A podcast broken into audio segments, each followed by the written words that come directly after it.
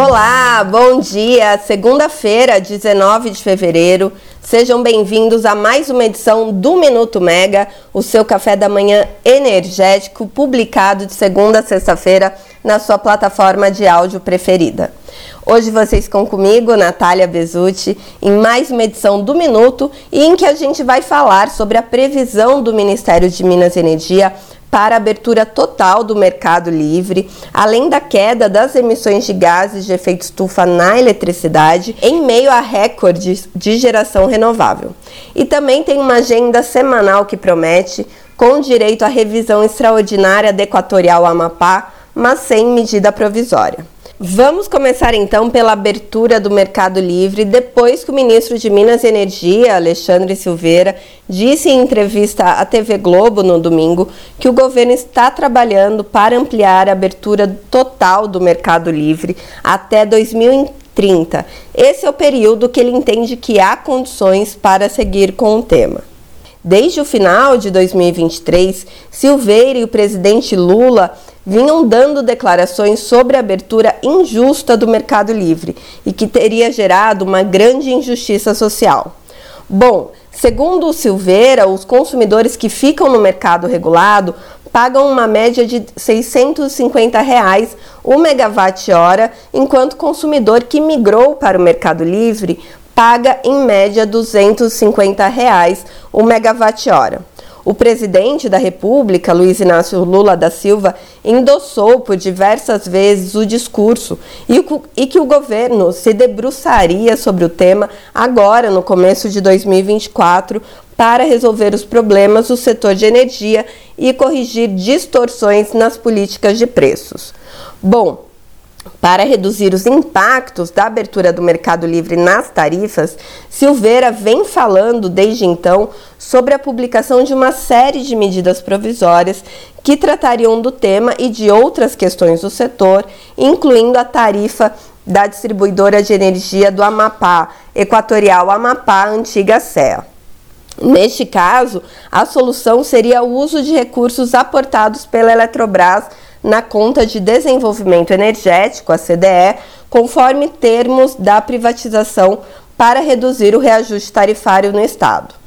Bom, esse é um assunto que a gente vai falar mais para o fim do minuto, já que o tema, né, a revisão tarifária extraordinária da CEA, está pautada na reunião de diretoria da ANEL de amanhã.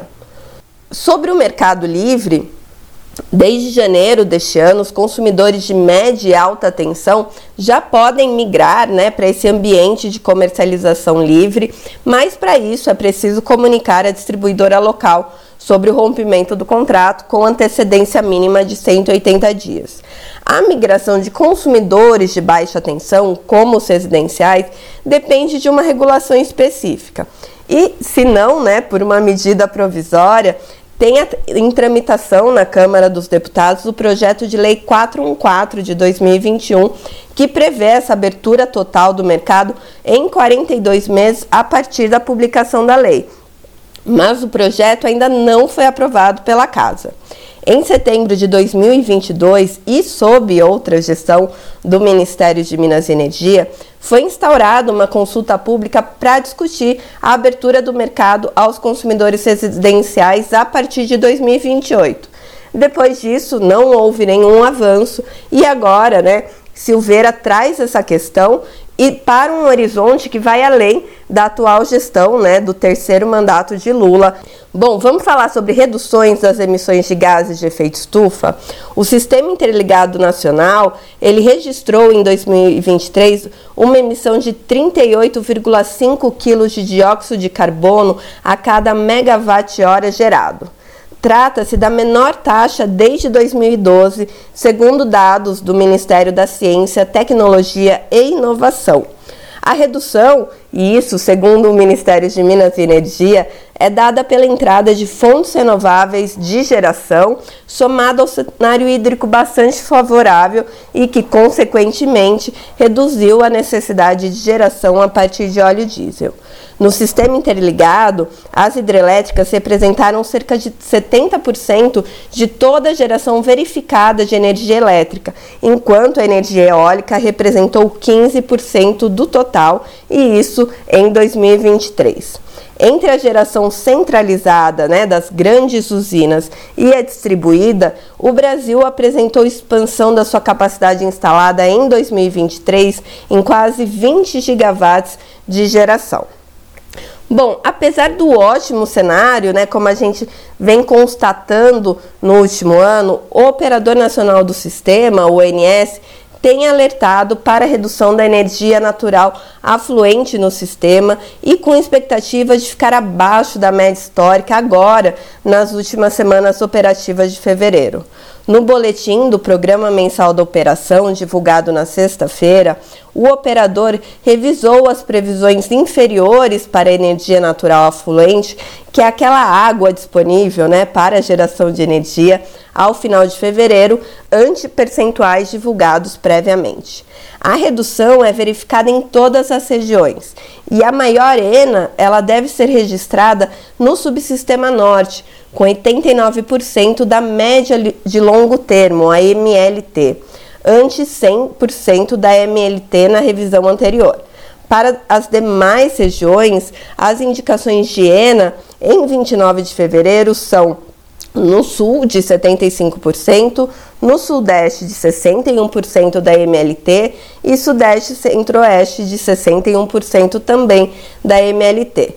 Já os cenários prospectivos para carga seguem apontando a aceleração da demanda, tanto no sistema interligado nacional como em todos os submercados.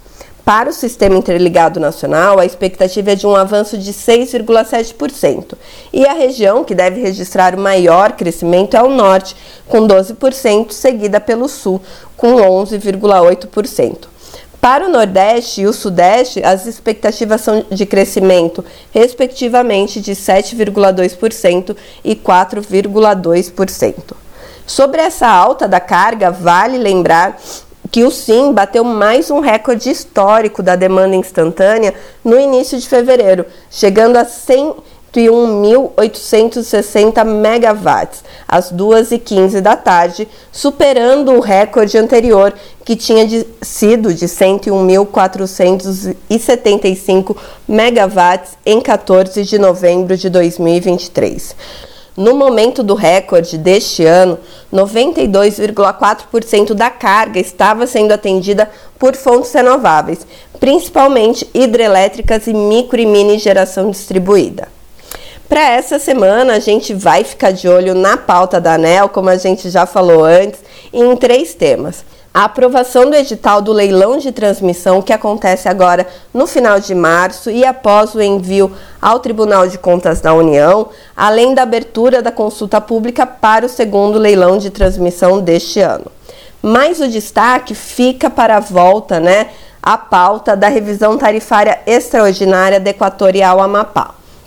Em 12 de dezembro, a revisão teve o desfecho adiado depois que o diretor-geral da ANEL, Sandoval Feitosa, pediu vista do processo. O diretor relator do processo, até então, Fernando Mosna, apresentou um voto para prorrogar a vigência das tarifas atuais da distribuidora por 45 dias, a fim de aguardar a publicação da tal medida provisória que mitigaria os efeitos tarifários no Amapá. Bom, na prática, né, na época, o pedido adiou a decisão da ANEL e prorrogou a vigência da tarifa atual, assim como tinha sido proposto pelo diretor relator. A diferença é que ficou para o diretor relator do voto vista pautar o processo. Bom, agora, sem medida provisória, a dúvida é se o processo vai permanecer na pauta de amanhã. A gente também vai ficar de olho hoje no seminário Energia Limpa e Transição Energética no Brasil, promovido pela Folha de São Paulo, O evento vai ser transmitido ao vivo das 9 às 13 no canal da Folha no YouTube e vai contar com Adriana Valtric, presidente da Speak Brasil, Ricardo Mussa, CEO da Raizen, Luciana Costa, diretora do BNDES e ainda com a expectativa de participação de Sandoval Feitosa, o diretor-geral da ANEL. Por hoje é só, eu fico por aqui. Uma boa segunda e uma ótima semana a todos. Tchau, tchau.